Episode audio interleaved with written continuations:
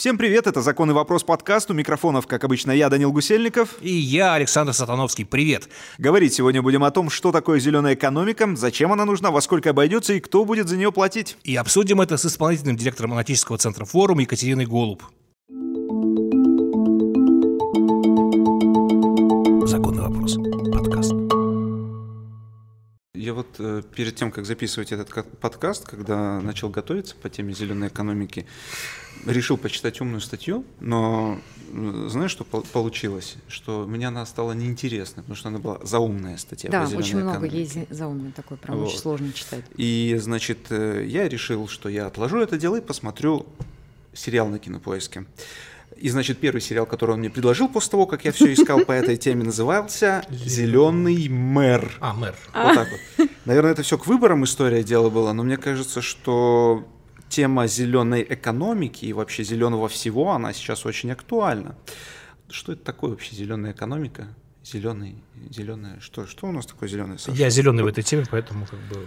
Поэтому мы и пригласили нашего сегодняшнего гостя Екатерина Голов. У нас в гостях, разбирайтесь в этой теме отлично. Расскажите нам, пожалуйста, вот зеленая экономика – это то, что все говорят, выбросы в атмосферу вредные, эти батареи солнечные, ветры, это вот про это? Безусловно, и про это тоже. Добрый день. Спасибо огромное, что пригласили. Спасибо, это что пришли. Прекрасно, что есть интерес к этой теме. Мне это действительно очень-очень приятно и очень радостно. Зеленая экономика – это лишь одна из составных частей того процесса, о котором мы с вами сегодня поговорим. А, и действительно сразу оговоримся, что понятийного аппарата такого, что вот мы точно бы с вами куда-то, да в ту же самую Википедию бы посмотрели и увидели, что зеленая экономика – это раз, два, три, четыре, его нет. Те процессы, о которых мы сейчас с вами говорим, они... Саш, то есть сейчас можно любую штуку загнать под зеленую экономику? Ну, У не совсем любую. Шанс. Главное, чтобы это не было гринвошингом, то есть выдаванием так, за зеленое так. того, что зеленым не является. Об этом мы с вами чуть позже поговорим. Итак, о чем же мы здесь разговариваем? Во-первых, у нас есть такие термины, как устойчивое развитие. Видите, это гораздо шире, чем просто зеленое. И терминологии ESG, ESG финансирование, вот они между собой связаны. Екатерина, как... Давайте Сложно. с самого начала. Откуда все эти непонятные термины Начинаем появляются? Начинаем с устойчивого развития. Начинаем вот, подождите, с... стоп. Еще проще. Еще проще. Организация Объединенных Наций. Это я знаю. На определен... это ООН. Вот, это вот, видите, уже проще. На определенном этапе говорит и начинает задумываться о том, что, ну, ООН, она в принципе была создана по большому счету для защиты всего хорошего и борьбы со всем плохим. И когда он понимает, что у нас действительно есть очень много вызовов, в том числе и в части климата, но также в части бедности, неравенства и так далее, появляется международный документ, документ Организации Объединенных Наций, который называется «Цели устойчивого развития». А можно я сначала спрошу? Да. Вот появилась проблема экологии, да, и в он ей решила заняться. Да. Я вот слышал, что природа-то сама очищается, может быть, это все и не нужно было? Ну, это тоже такой очень важный вопрос. И э, он совершенно недавно, вот буквально совсем недавно, в этом месяце, выпускает очередной климатический доклад. Это прям так и называется климатический доклад, где оценивает риски изменения климата. И в этом климатическом, в климатическом докладе, он уже шестой, он говорит, что вот теперь на этом этапе мы абсолютно точно пришли к пониманию, что такое катастрофическое изменение климата, как мы видим его сейчас, это результат деятельности человека. До шестого климатического доклада у нас было много изысканий, у нас есть даже Нобелевская премия мира за э, разработки по изменению климата, и есть там, кстати, российский участник, да, у нас есть Нобелевский лауреат по климату. А, говорилось о том, что да, антропогенный фактор, фактор деятельности человека очень важный, но не факт, что окончательный. Угу. Вот сейчас ученые все больше и больше склоняются к тому, что все-таки деятельность человека очень сильно вносит вклад вот в это изменение климата. То есть такой принцип доминошки, да, вот так, так, так, и все покатилось. И да и нет. Да, действительно, мы стали делать гораздо больше выбросов так называемых парниковых газов, то есть те газы, которые создают оболочку, через которую не происходит э, освобождение атмосферы, и атмосфера таким образом нагревается. Uh-huh, uh-huh. Вот. И чем больше у нас с вами существует углеродная экономика, тем больше у нас выбросов, тем а, хуже климат. Причем а, вклад в эти парниковые газы вводит, вносит не только промышленность, да, не только транспорт, но и, например, сельское хозяйство. Да, да, коровки выбросы, курсе, совершенно да, верно, да, выбросы метана это тоже часть парниковых. Чем больше коров, значит, тем да. хуже. Логично. Но, но с этим тоже работают ученые. Сейчас есть э, разработки. Безуглеродные коровы. Биологически активные добавки, которые снижают количество выбросов, производимых коровами. Это действительно есть, да. И об этом тоже думают. Но просто сейчас мы видим, что очень сильно нарастают эти последствия. Мы стали их очень четко замечать. Когда мы просто с вами говорили, что ну да, где-то там тают ледники, мы здесь в Москве сидели и думали, ну, тает, ну, конечно, ну, нам-то что, мы не, не на уровне моря, мы, в общем, повыше, даже если кого-то затопит, нам это не так страшно. Это о, о глобальном потеплении вы сейчас говорите? В том числе, конечно. То есть то, что в этом году такая жаркая, жаркая жара в Москве, да, вот это... это... А я вообще из... считаю, что у нас, вот, например, в нашей полосе климат потихонечку меняется. То есть я, например, да. я очень боюсь там ураганов, торнадо и прочих классных штуковин, и они у нас в последнее время начали появляться, так что Именно пора переезжать, видимо, я не знаю. А куда переезжать? У всех меняется, в том-то и дело. Смотрите, у нас появляются э, более жаркая погода и, как следствие, вот эти ураганы, торнадо и так далее, а в других э, областях, если вы посмотрите, либо она становится еще более жаркой, мы видим пожары, мы видим, кстати, огромные пожары и у нас, там, где их совсем не должно быть, да. в Сибири, мы видим их в Турции, э, в Средиземноморском регионе, там, где просто очень высокие температуры, тоже не свойственные, и мы видим, что это процесс, он абсолютно общий. Почему этим озаботилась ООН? Потому что это касается абсолютно всех. Мы можем сколько угодно выстраивать границы, но мы не можем поделить с вами атмосферу, климат и сказать, что вот в нашей прекрасной стране мы будем заниматься климатом, у нас все будет прекрасно, mm, а вы остальные живите как хотите. Воздух, извините, общий, как говорится. Совершенно как бы, да, и планета у нас одна, пока да. как бы Илон Маск не планировал как бы колонизацию Марса, пока... Это запасная планета, да. Марс. Да. Просто получается, что лесные пожары, которые сейчас в этом году бушуют, это тоже возможно из-за... Да, на все надо смотреть комплексно, конечно. Это и... все Ого. звенья одной цепи. Я просто недавно прочитал, что вот э, из-за пожаров в Якутии выгорела территория леса, сравнимая с Ирландией. Даже уже больше. Даже уже больше. То mm. есть это как бы серьезная проблема. И оказывается, это связано с глобальным потеплением, которое Конечно. в свою очередь связано теперь, как выяснило он, с деятельностью человека. В том числе с деятельностью числе, человека, да. безусловно. Потому что те же самые пожары, мало того, что они являются последствием изменения климата, они точно так же в процессе горения выделяют э, углекислый газ вместо того, чтобы наоборот его нейтрализовывать, будучи лесом. И еще хуже усугубляют ситуацию с э, климатом. Я, кстати, чувствую, вот сейчас мы будем проговорить про зеленую экономику, и мы вот к этим сибирским лесам еще вернемся. Возможно. Все зависит от того, в какой стороне. На самом деле, а, чистая правда, то есть ты не задумываешься о влиянии человека пока на нашу экологию. Вот давно был на море. Вот я когда первый раз я увидел, э, что такое, когда в море плавают пакеты, пластик и прочее в истории, я первый раз понял, что, слушайте, ребят, что-то мы не то делаем. Ну, я не знаю, я недавно был на море, но я не видел вот этого всего, Пластика. что говорят. Я только по телевизору все это вижу. Где? Где? Где ты отдыхал, что там было? Ну, такое действительно бывает. Но смотрите, еще раз возвращаясь опять к ООН и к тому, о чем мы с вами да. говорим. Тема климата, она сейчас прям очень сильно видна, и она самая обсуждаемая, потому что ее очень легко продемонстрировать. Но все-таки мы говорим не только о зеленом, а именно об устойчивом развитии. И когда мы говорим об устойчивом развитии, мы учитываем гораздо большее количество факторов, чем только климат. Вот в этих самых целях устойчивого развития ООН, их 17, климат это только 13 вот. Там, безусловно, говорится о бедности, о голоде, о неравенстве и так далее, и так далее. А, и мы сейчас подходим к такому моменту, когда общество, экономика начинает думать не только об извлечении прибыли, а когда я читаю вот свою лекцию ESG как новое экономическое мышление, я говорю именно так, новое экономическое мышление, потому что мы видим, что задача перед субъектами предпринимательства стоит уже не только и не столько, как заработать прибыль своим акционерам, а также как и необходимость заботиться об окружающей среде, о всех стейкхолдерах. То есть некая социальная миссия. Помимо... Совершенно верно. Социальная, зеленая и миссия с точки зрения управления. Вот у нас есть цели устойчивого развития. Это некая такая общая а, цель, куда мы идем. Для достижения цели устойчивого развития у нас с вами есть такой механизм, как ESG. Возможно, вы тоже сталкивались с, этим, с этой аббревиатурой, когда читали про зеленую экономику. Environmental, social governance. И mm мы говорим ESG финансирование, ESG инвестирование и так далее. Так и что это значит? Environmental, окружающая среда. То есть это экология, климат, вот то, о чем мы начали говорить во то всей есть красе. это экологичное управление или что? Все аспекты, абсолютно. То есть насколько предприятие в своей деятельности, например, а, выбрасывает, вот те самые делает выбросы, которые потом повредят среде. Насколько предприятие в своей деятельности, например, а, использует бумагу или старается не использовать бумагу. А как? использованную бумагу сдает. А как без, без ну, использования бумаги? Ну как же, а как же диджитализация, а как же вы же... Когда еще до этого дойдет? Нет, ничего подобного, если вы посмотрите на отчеты, которые делают компании, крупные компании. Сейчас даже уже российские компании делают такие отчеты, а вы увидите, что они отчитываются о том, как они сокращают бумагу. И будучи сами, в общем-то, в какой-то мере фондом, производящим бумагу, мы тоже стараемся делать как по минимуму бумажные продукты, делать их в основном все в электронном виде, благо мы сейчас можем себе это позволить.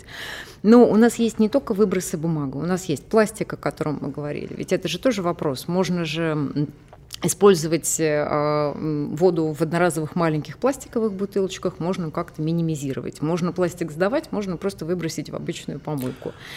То есть экология и environmental, окружающая среда, во всех ее проявлениях, какие вы только можете придумать. Просто у меня сейчас, вы знаете, Саша, ты знаешь, что, что оказывается вот бутылочка пластиковая, из которой мы наливаем воду, если ее утилизировать, то нужно по отдельности утилизировать крышечку и саму бутылочку. Да, потому что это разные виды пластика. Это разные да. виды пластика. Совершенно верно. Я, значит, у меня есть пример. У меня приятель, вот, э, как это называется, раздельный сбор отходов. Да. Это называется нормальный человек, если интересно. Будет называться скоро, потому что 16 мусорных пакетов для разного вида мусора, это пока, я ну, считаю, Ну, давайте хотя бы два.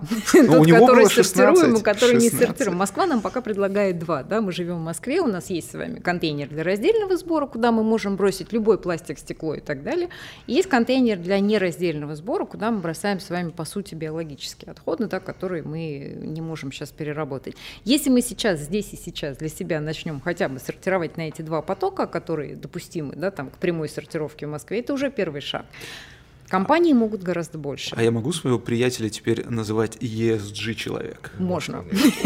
Конечно, видите, да.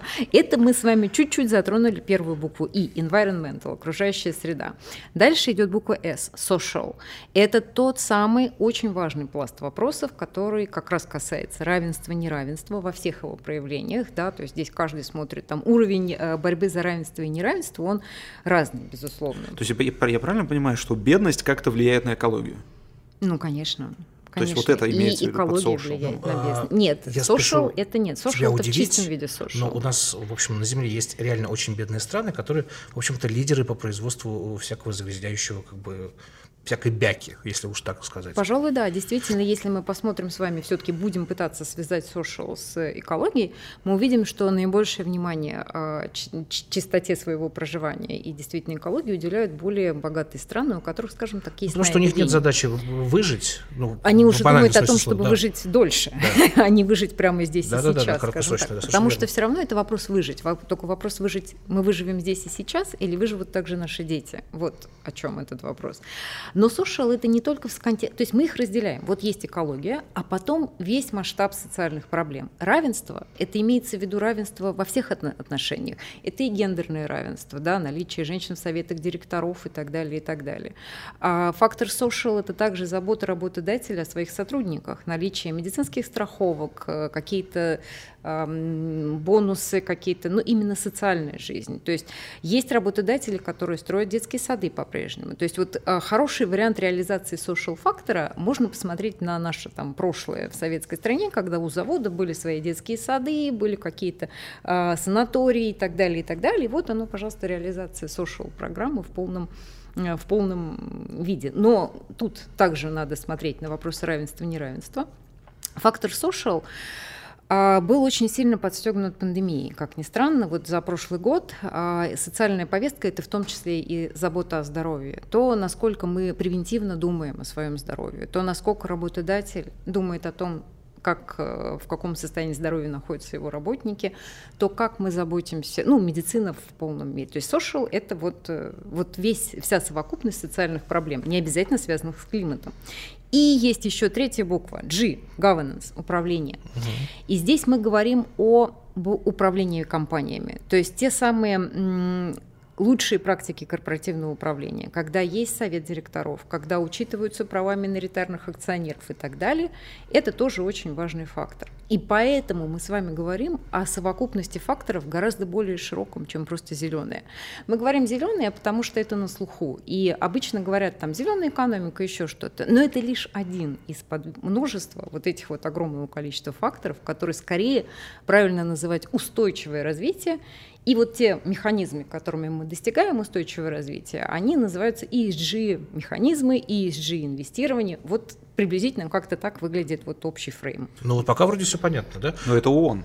А что... Что у нас, да? Вот вы не зря вспоминали про Советский Союз. Вот как, как, как мы сейчас? Впереди планеты всей, как всегда? Ну, нельзя сказать, что а мы Саша, кстати, классно пошутил перед началом, что экономику России нельзя называть зеленой, а скорее... Она пока синяя и э, плохо дышит, но как бы... Синяя. Синяя не дышит, да? Ну, как бы посмотрим. Ну, хорошо, что не коричневая. В общем, зеленая или не зеленая у нас экономика? Очень сложный для нас вопрос. А, сказать, что мы уже сейчас прям полностью зеленая экономика, конечно, было бы, наверное, не совсем правильно, потому что мы знаем, что доля добывающей промышленности очень крайне велика. велика, да. Крайне очень велика. Вот. Но добывающая промышленность, она же может быть разной, по большому счету. Вот сейчас, конечно, то, что мы видим, и говоря о зелености, не зелености, ESG, вот какое-то состояние нашей экономики, мы видим, что, конечно же, нам есть куда расти, и нам есть о чем думать, нам есть э, куда развиваться.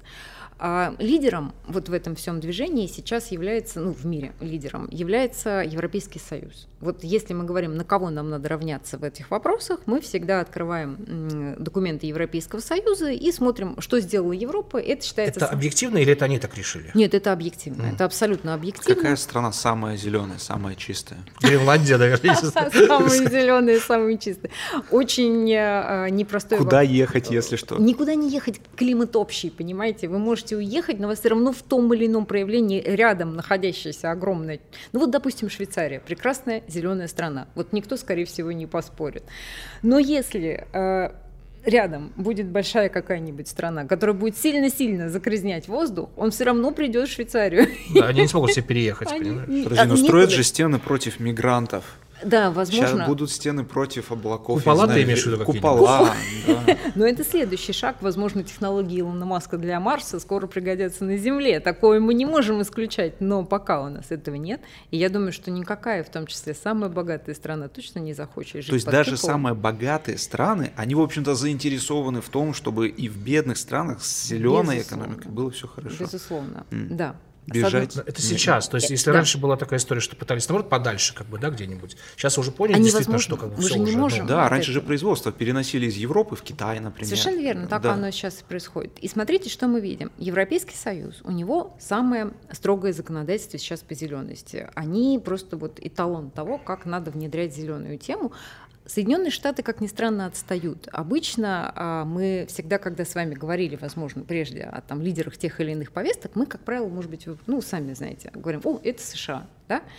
В данном случае получилось так, что Штаты, а, благодаря президентству господина Трампа, отстали от этой повестки. Почему? Потому что это то, о чем мы с вами говорили. Это же смена парадигмы от акционерной прибыли к мыслям обо всем. Сейчас еще Байден поможет этому. Вот, появился Байден, и теперь Соединенные Штаты семимильными шагами возвращаются в повестку.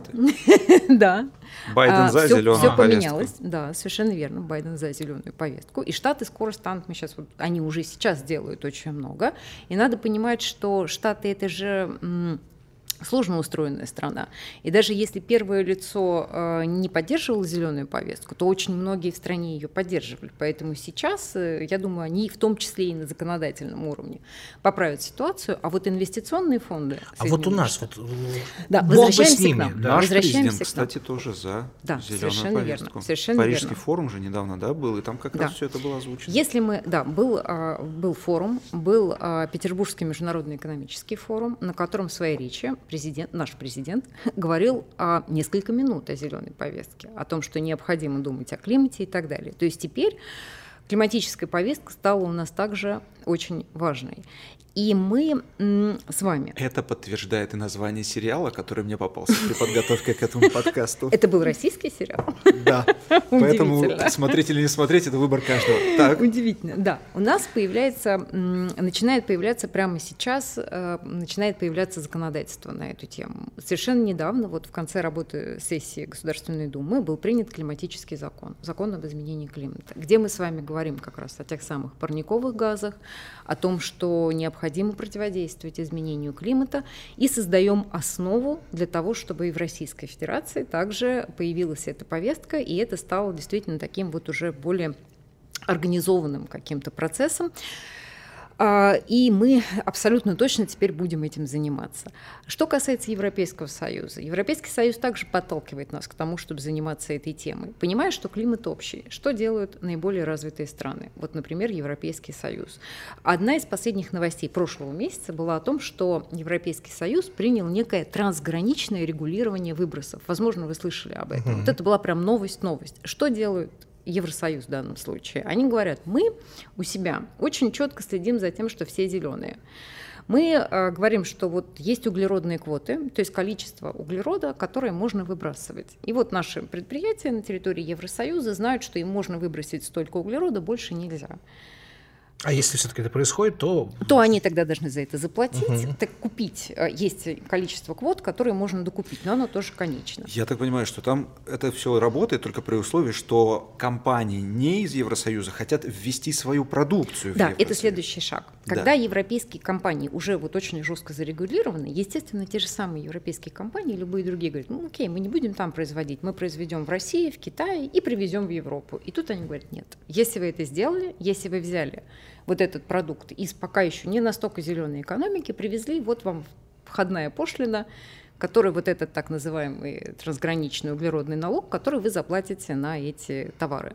А, так вот сейчас я пытаюсь понять, Вроде бы пока это звучит как механизм, который действительно пытается вот держать все более-менее в зеленом поле. Но а не является ли это одной из попыток в очередной раз насолить, в общем-то, нашей там бедной экономике? Как бы, да? И не только нашей, и не только нашей. Это вот как раз к вопросу о равенстве и неравенстве. А вопрос в том, я не думаю, что цель насолить вот, э, вот э, понимая общую логику, мне кажется, что у них нету главного, что цель, это не главная То есть цель. Насолить это просто приятный бонус для них, скажем так. Ну просто так получится. Вишенка на тортике. Да, так получится, что страны, которые а, не думают сейчас сами о своей климатической повестке, не считают свой выброшенный углерод, не делают свои производства более чистыми, будут вынуждены платить за это, в том числе О. вот такой налог. Вот таки что нам с этого? Но только если они будут ввозить в Европу, ведь можно не ввозить. Ну, конечно, алюминий наш мы не будем продавать в Европу. Да. Так интересно, алюминий нужен европейцам, продаем его мы, и они устанавливают... Хорошо было бы, чтобы он был чистым при этом. То есть хорошо было бы, чтобы наше производство алюминия при этом было чистым и не вредило климату. Но ведь он им нужен, то есть он для них получится да. дороже.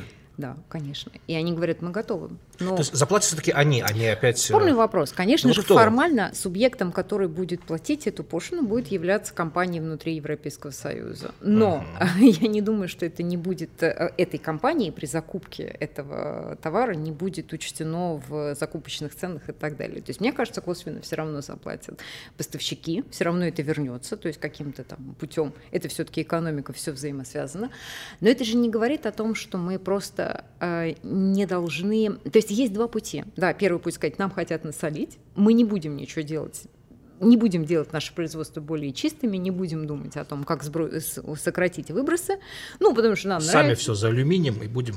Да, будем жить в сплошных выбросах и еще, и еще и, да, и с алюминиевыми огурцами, точно. Вот. А это как раз толчок к тому, чтобы подумать о том, как стать более зелеными. Конечно же, понятно, что это очень большой вызов. И понятно, что это надо сделать быстро.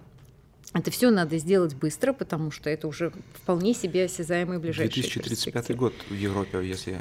Сейчас мы про а, таймлайн с вами поговорим, ага. безусловно. Угу. Смотрите. И с точки зрения есть ли здесь э, вопрос неравенства, и есть ли здесь вопрос того, что же будет с теми самыми юрисдикциями, которые вот сейчас пока еще не зеленые, чтобы не оказаться перед лицом этих ужасных последствий в двух ипостасях, причем с одной стороны с плохим климатом, с невозможностью дышать, а с другой стороны еще и с проблемами в экономике, надо думать об этом уже здесь и сейчас. Прямо сейчас думать о том, каким образом мы переходим на какое-то более устойчивое, зеленое, социальное и так далее развитие. То есть, короче говоря, налог-то в Европе уже работает, его уже Нет, взимают? это еще проект. Это, это еще проект, проект. Этот проект. Это вот то, что обсуждали в прошлом месяце. Саня, это... у тебя алюминий на складе остался, успевай. Я реально похож на человека, у которого склады алюминия. Спасибо, большое спасибо. А, ну да, там еще металлургия, так что варианты есть. да, варианты есть. Вот. А что касается таймлайна, 35-й год, 50-й и так далее. А, есть, есть необходимость, есть какие-то цели, которые мы должны достигнуть условно к 1935 году. А, Есть какие-то цели, которые мы а, достигаем, но сейчас мы говорим о том, что Это мы сейчас про российский а таймлайн? про, про абсолютно весь. А, про, про про весь. все- про все- да, мы, мы пойдем ровно в том же ключе, к какому пойдут все страны. Мгм. Потому что помимо ООН у нас есть с вами так называемое Парижское соглашение Мгм. об изменении климата, к которому Российская Федерация присоединилась.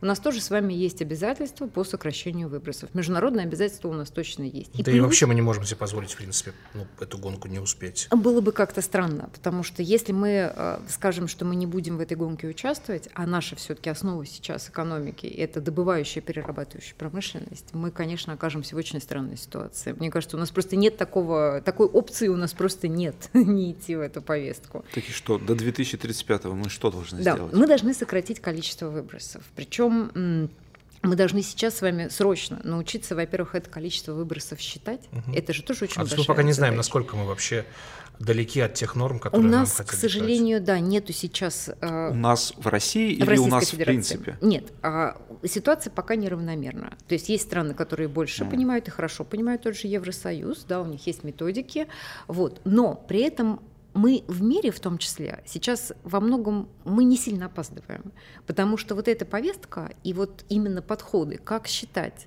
что мы считаем зеленым, что мы не считаем зеленым, это таксономия. Как мы это считаем? Как мы вот эти проекты, которые мы называем зелеными, действительно рассматриваем как зеленые, это верификация. Да? Вот эти все подходы к таксономии, к верификации, они сейчас в том числе формируются и на общемировом уровне. То есть есть какие-то таксономии отдельные, ну то есть что мы смотрим как зеленое, а что не как Мгм. зеленое.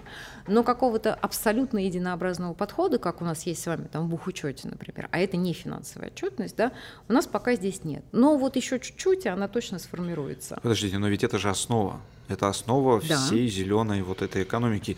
Но мы принимаем уже законы, которые говорят о том, что нужно снизить. а как мы поймем? Вот, закон с- говорит, нужно снизить. То есть он декларирует цель, что у государства сейчас есть такая цель. То есть Так. не только в международных соглашениях, но и на уровне Но пока узнать, закон- снизили а дальше ли, мы не закон можем. говорит, правительство, пожалуйста, разработайте те самые необходимые документы, которые позволят нам посчитать, узнать, что там зеленое, что там не зеленое, посчитать, что это за углеродные квоты, установить эти самые квоты, да, посчитать количество углекислого газа. И действительно такие вопросы, они, наверное, не должны решаться на уровне закона, а это логично, что они будут находиться в подзаконных актах. Да, это так называемые подзаконные акты. Да. Тут что это дьявол в деталях, так вот детали это как раз подзаконные акты. Когда вот э, Они прямо сейчас формируются. Вот у нас с вами это законодательство формируется прямо сейчас. То есть, например, я, рассказывая об этой повестке, еще, там, допустим, три месяца назад говорила, у нас пока вообще почти ничего нет. Сейчас я могу сказать, что у нас уже с вами есть закон, и вот у меня уже даже там есть целый список документов, которые Мгм. уже сейчас есть. И еще огромное количество находится в... Да, могу с вами поделиться. А у нас сегодня вообще уникальный выпуск. Я, с вашего позволения, сделал небольшой камин -аут. А, Я по основному своему образованию химик-эколог. О! Возможно, а, сейчас уже настало время, чтобы я вытащил свой диплом из-под ножки стола, он раньше как бы Это держал. очень востребовано. Ну, Возможно, как бы сейчас придется. Настало, в общем, мое время. Это очень востребованная история. Вам нравятся эти названия. Тут просто, да я все к тому же. Вот, например, есть указ президента о сокращении выбросов парниковых газов. Но посчитать, сократили ли мы, мы пока не можем. Мы я сможем. так понял. В ближайшее время Господи, сможем. партия сказала надо, комсомол ответил есть. В чем проблема? Комсомол Сократили, вчера- сократим. Спросили, сократили, мы скажем, сократили, все нормально. Постановка задачи, определение того, что у государства есть такая задача, это тоже очень Да, важная, бесспорно. очень важная вещь. И если мы сейчас прошли, а как вы видите, мы уже прошли стадию постановки задачи, очень хорошо, что это случилось все, вот посмотрите на даты, это все происходило, вот, закон был принят... э, 21 год, да, вот июль, кстати. Да, Да, опять же, я прошу прощения, Это Дань, обрати внимание, насколько все законодательство. действительно, насколько все рядом. То есть, условно говоря, еще пару лет назад а, большинство, ну скажем так, смеялось над Гретой Тунберг, над маленькой там девочкой Да. с большой мечтой. А, а сегодня ты говоришь, что у тебя друг, который сортирует мусор. То есть на самом деле, как бы действительно, это Да. настолько быстро и а, ну, очевидно входит в нашу жизнь, что, в общем-то, ну, это хорошо. Конечно, хорошо. Да. Но 16 пакетов разного мусора дома. Ну, начните с двух. Ладно, Скажите Ты еще счета не видел свои будущие. Там уже 16 строчек за разный мусор Да. и По его поводу, вывоз. да, по поводу актуальности повестки я хотела бы сказать, что мы, почему я, собственно, у вас, мой фонд, аналитический центр форум, мы занимаемся анализом того, что происходит в международной повестке и касается развития финансового рынка. И в частности, мы делаем выпуски новостей о регулировании финансовых рынков. Это такой достаточно рутинный процесс. Раз в две недели мы выпускаем небольшой обзор. И в прошлом году, в начале э, прошлого года, мы когда анализировали поток новостей, который у нас идет, мы поняли, что у нас, ну вот это наш обычный обзор э, там еженедельный, Дайте ссылочку, мы поставим в описании. Обязательно дадим, спасибо. Он ам, переполняется новостями по ESG. И как раз э, в марте прошлого года, перед тем, как мы все ушли в локдаун, а, мы принимали для себя очень сложное решение. Тогда оно нам казалось сложным, сейчас оно оказалось абсолютно правильным. Выпускать или не выпускать нам отдельный обзор новостей ESG. И мы решили, да, мы его будем делать, будем делать ежемесячный обзор. Мы думали, что он будет там, ну, 3-5 страниц, что-то в этом роде. В итоге сейчас это вот такой вот материал толстенный, на 30 с лишним страниц, вот таким мелким-мелким шрифтом. И вы думаете, мы думаем, как, где бы нам их собрать? Нет, мы думаем, как их отсеять и как оставить только действительно самые главные, самые важные новости в Ну, этой конечно, сфере. бумагу же нужно экономить. Да, мы распространяем поэтому- его исключительно в электронном виде. Я принесла вам А это только для нас специально. Я хотел сказать, что и поэтому вы принесли нам это все на бумаге. Я принесла его на бумаге, потому что думала, что можно будет показать, и это будет более наглядно. И действительно видно, что вот э, мы действительно находимся в эпицентре. Все это сейчас находится в состоянии становления не только в Российской Федерации, но и в Российской Федерации также. Екатерина, к таймлайну, к Да. таймлайну давайте А, обратно нашли. вернемся. Ну нет, я тут посмотрел, тут много, кстати, интересного, между прочим. Но я хочу эксперт, да, по теме. Это вы эксперт, давайте я, Александр, вам, ваш давайте я найду картинку про таймлайн. Про таймлайн. Вот до 2035-го, понятно, мы должны разработать все Нет, законопроекты. разработать мы должны вот сейчас, э, в течение года. Хорошо, следующая точка, вот какая у нас будет? Прям А, серьезная. Смотрите, следующая точка а, сейчас у нас действительно достаточно далеко отнесена, и действительно следующие точки мы смотрим вот условно где-то в 1935 году, но у нас с вами есть точка промежуточная, ноябрь этого года, когда состоится очередная климатическая конференция ООН. В Глазго пройдет конференция, и на ней, я думаю, мы увидим, вот она про точки, про выбросы, кто насколько и когда должен сократить свои выбросы. Я думаю, что, скорее всего, в Глазго мы увидим повестку о том, что, ребята, дальние цели – это очень хорошо, но может быть так, что мы сейчас говорим, мы полагаем, чтобы к 1935 году нам достичь вот такую цель, мы должны сейчас вот столечко-столечко сокращать, и к 1935 году все будет прекрасно. Но в основном Наверное, сейчас вызов состоит в том, чтобы понять, а насколько мы в более короткие сроки все-таки сокращаем выбросы и улучшаем климатическую составляющую. И поэтому, скорее всего, мы увидим повестку, которая будет говорить о том, что давайте ставить таймлайны более короткие и проверять себя, насколько мы сокращаем выбросы на более коротких каких-то горизонтах. Вот, я думаю так. То есть 2050 год это уже прям чистая-чистая экономика. Ну, в планах. Чистая-чистая, которая хотя бы не дает повышения температуры. То есть если мы А. приходим к состоянию, что наши выбросы не дают повышения температуры более чем на 2-1,5 градуса В вот, год. Нет. Десятилетия? Нет, от расчетного показателя. Нет, в год 2 градуса это очень много. Это просто катастрофические последствия. То есть вот то, что изменение увеличение температуры на 2 градуса, это практически катастрофа. Это только звучит как-то так, ну, что такое 2 градуса. Ну, 2, 2 градуса в 10 лет это уже 20 градусов. Да, и это все, это, да, это очень конец, плохо. Да, конечно. это конец. Так мы не можем считать ни в коем А, случае. а чем? Ну, Англию затопит, э, у нас здесь, как в Майами, будет климат. Что плохого-то, я не понимаю. Нет, ну там же будут эти вот ураганы постоянно. А, господи, да. точно. Да, все вот проблема в этом, что не будет все равно хорошо. То есть вот здесь нельзя, к сожалению, или к счастью, здесь нельзя думать только вот местечково, что давайте уедем в другую сторону, вот, а может быть в Сибири будет хорошо. Вот мы думали, да, там вот, ну как бы обывательски разговаривая, там, ну вот в Сибири будет потеплее. Вот в Сибири стало потеплее и леса Ничего горят. хорошего, да? Ничего хорошего. Вот нигде в результате вот этих изменений климата, к сожалению, нигде не стало лучше. Окей, с нами мы поняли. Да, у нас как бы ситуация более... А вот э, есть ли у нас сейчас на нашем шарике еще страны, которые вообще, вот им совершенно наплевать на повестку? ESG-диссиденты. Да, ох ты, как хорошо, очень хорошо. Есть ли у нас диссиденты? А И мне как с ними, в общем-то, если что... Мне кажется, что диссидентов, тех, которые говорят, что этой повестки не существует и она не актуальна, вот мне кажется, на данном этапе нет. Потому что а, Парижское, Парижское соглашение подписали практически все страны.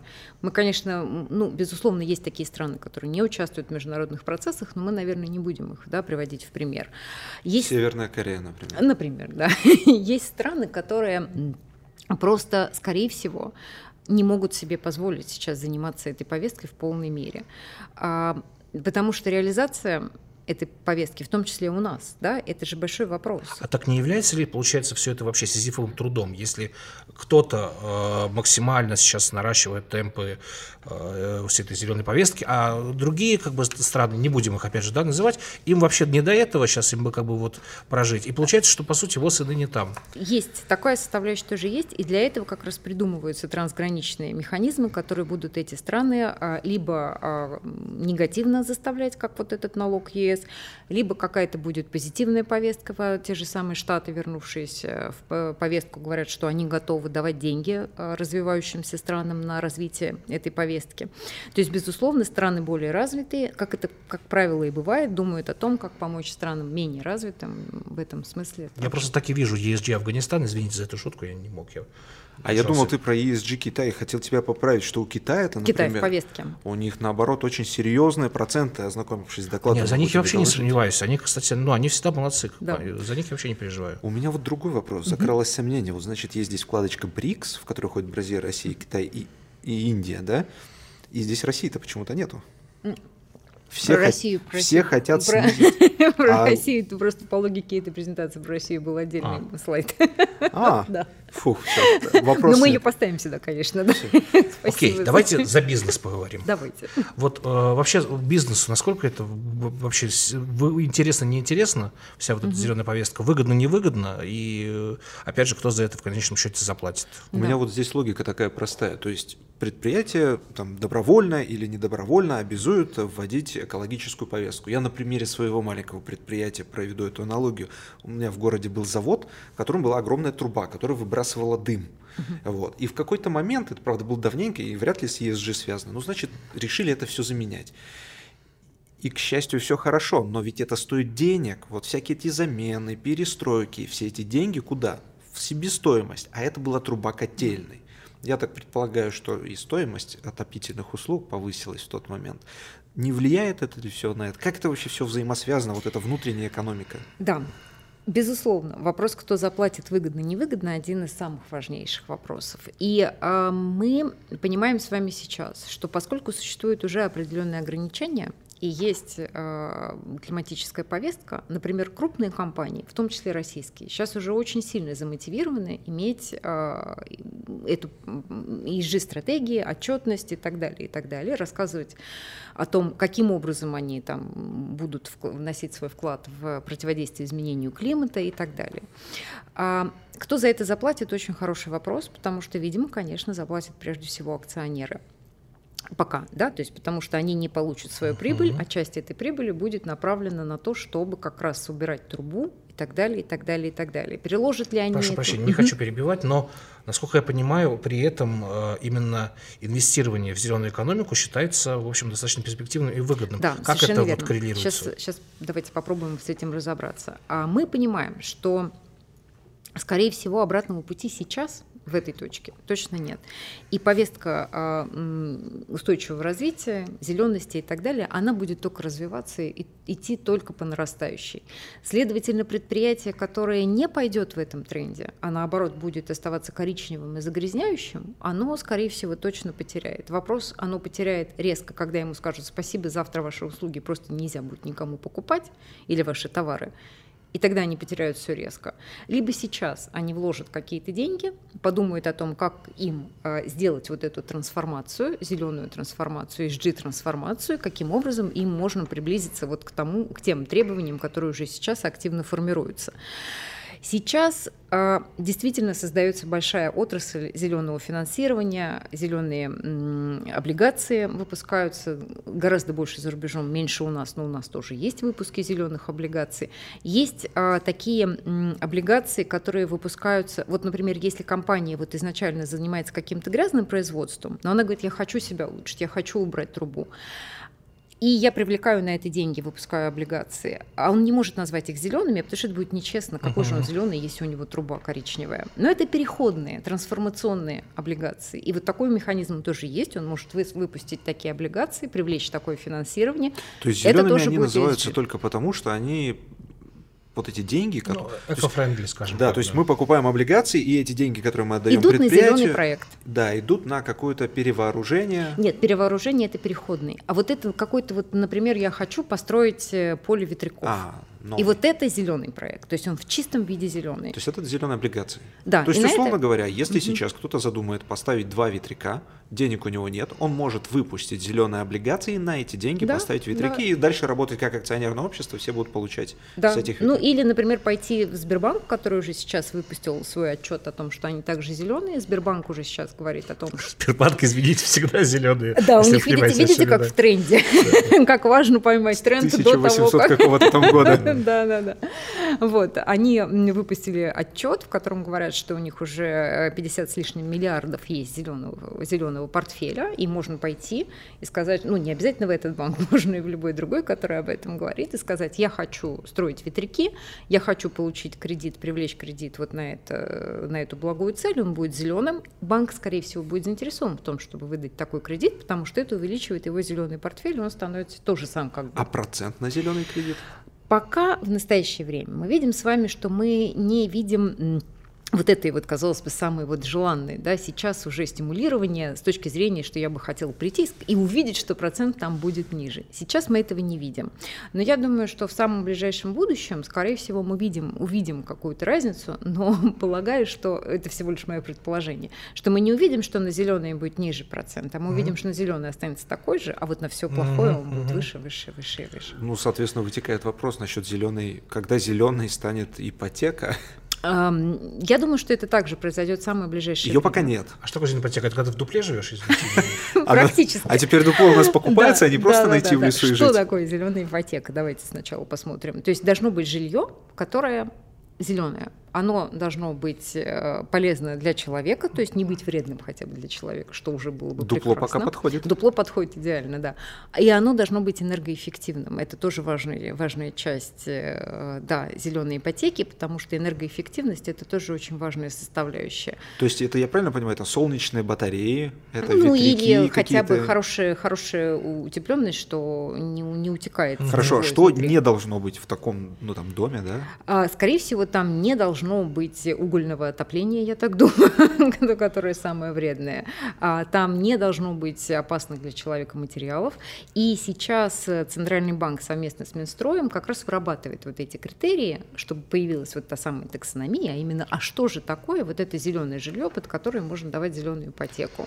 То есть это дома или это многоэтажные дома? В смысле индивидуальные или многоквартирные? Ну, если мы смотрим на общие тенденции, да, мы же с вами видим, что до пандемии ипотека вся шла только про многоквартирные, в угу. принципе. Сейчас мы все больше и больше говорим про ипотеку на частные дома. Вполне возможно, что когда мы будем говорить про зеленую ипотеку, и находясь уже в этой реальности, мы увидим и то, и другое, как мне кажется. Да. Просто да, зеленый многоквартирный дом как-то пока... Ну, Нет, они есть, но их мало очень, да, это, это, это тоже возможно, это тоже возможно. Дом, которого отделка не плитка, например, а солнечные батареи солнечные панели вот эти. Потому что ты сам сияешь и да, подпитываешь. Сияющий дом. Между прочим, это, кстати, крыше, скорее да. всего, недалекое будущее, потому что вот, например, в более солнечных странах, да, если кто-то был, например, в Армении, как я, а, то он видел, что там на самом деле очень распространены вот эти солнечные батареи, их ставят вместо покрытия на крышу, например. Прекрасно. Да, то есть там снега нету, там ничего на них не давит, они там совершенно спокойно Больше солнечных дней, чем у нас, нет снега. Поля вот этих солнечных батарей иногда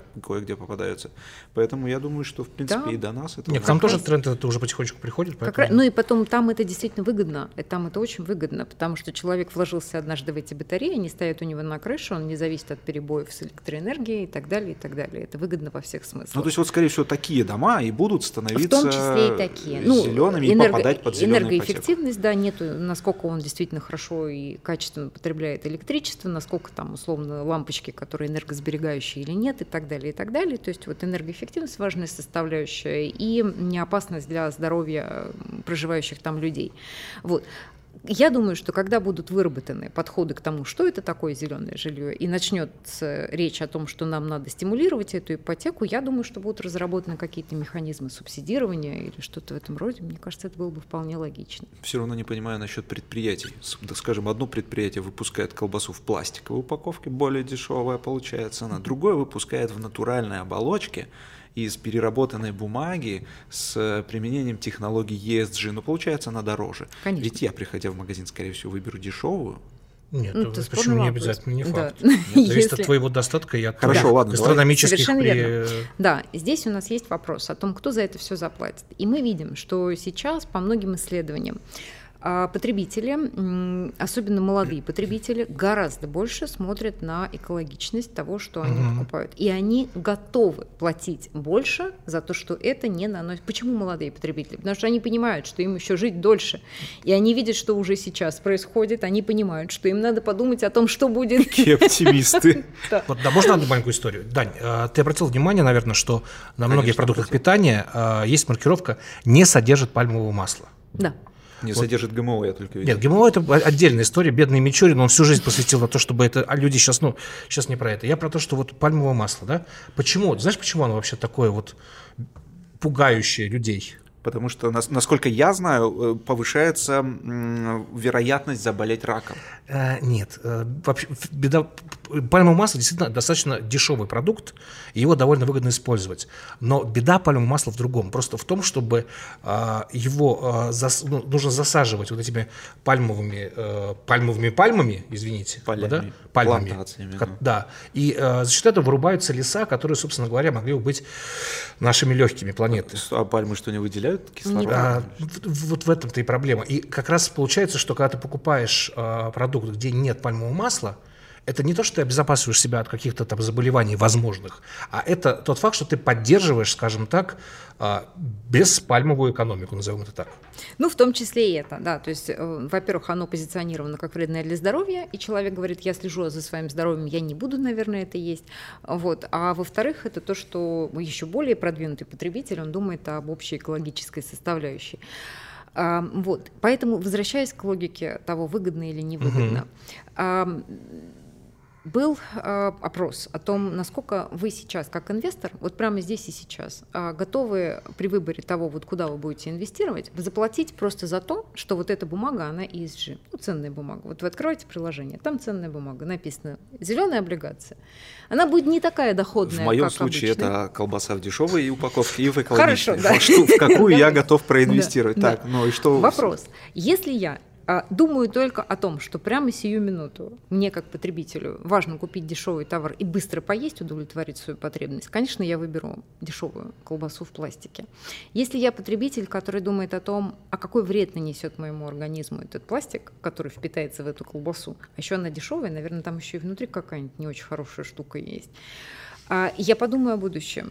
И я подумаю, что да, окей, я сейчас заплачу немного больше, но я проинвестирую в свое будущее. И это выбор абсолютно совсем сейчас. Да, мы не можем сказать, что прямо здесь и сейчас, сегодня ESG э, вот прямо здесь и сейчас принесет прибыль. Но на будущее мы видим, что это абсолютно точно случится. И более того, производитель дешевой колбасы должен понимать, что завтра ее могут просто запретить. И не подготовившись к тому, чтобы перейти на колбасу более экологичную, он просто может потерять все в одночасье, что, конечно же, сильно хуже, на мой взгляд, чем э, постепенно подготовиться, подумать, как трансформировать свой бизнес и быть готовым к такому вызову, как колбаса в натуральной оболочке. Я, конечно, не эксперт в цифрах мировых, но... Ну, видимо, эксперт в колбасе, да. Да, коллега. А, значит, но мне кажется, что все равно тут даже дело не в том, что вот конкретно я пришел и выбираю колбасу, ведь у нас есть бедные страны, которые в принципе, ну, там такой уровень дохода, что они не смогут себе это позволить, и еще очень долго не смогут, если вообще когда-то да, смогут. Да, это вот хорошая очень тема. Я подумал, это смешной парадокс. То есть, если у нас есть вот эта зеленая ESG-повестка, э, и мы, э, например, можем, ну, то есть не мы, а, скажем, там, я не знаю, ООН будет штрафовать э, страны, которые не вписываются в эту историю, но при этом у нас же есть слово social, там, как да, бы, да? совершенно верно. И, соответственно, страдать цели... будут, опять же, вот эти бедные люди, они будут еще сильнее да. страдать, потому что их экономика получается, совершенно что верно. Возвращаясь ну... к целям устойчивого развития, мы понимаем, что в том числе вопрос вопросы равенства, бедности и так далее становятся также очень важной частью повестки. Вот тот самый фактор social.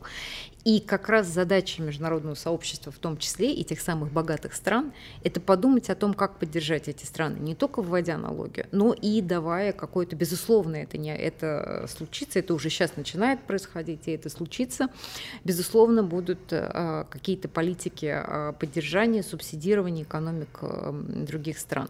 И говоря о компаниях, а, сейчас находящихся вот перед вызовом делать ESG-трансформацию или не делать. Находясь в российском правовом поле, мы видим, что это действительно пока вопрос выбора. Вопрос выбора, позиционирования, в какой-то мере связи с Евросоюзом. Маркетинговая стратегия. Да, в том числе, кстати, да, и, в общем-то, неплохая. Угу. И многие сейчас уже ее используют, и она работает. На... Есть потребители, которые готовы именно за это заплатить. Если мы посмотрим с вами на опыт э, зарубежный, то одним из таких важных очень э, событий э, этого года был судебный иск против компании Shell. Mm-hmm. Судились с компанией Shell экологические активисты. Экологические активисты это взяли... нефтедобытчик, нефтедобытчик. Да, Shell. Да, Бензин, вот это вот то, что вот... Ракушка все... заправки. Да, совершенно верно.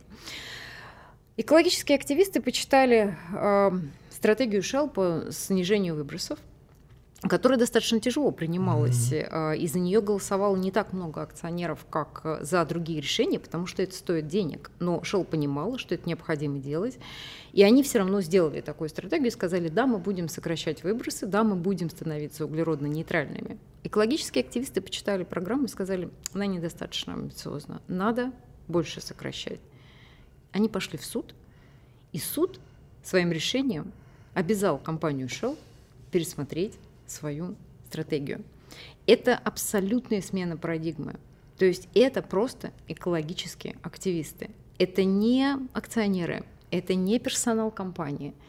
Это люди, которые могут пострадать от деятельности компании. Они пошли в суд и обязали компанию менять ее стратегию, независимо от того, насколько ей это выгодно и так далее.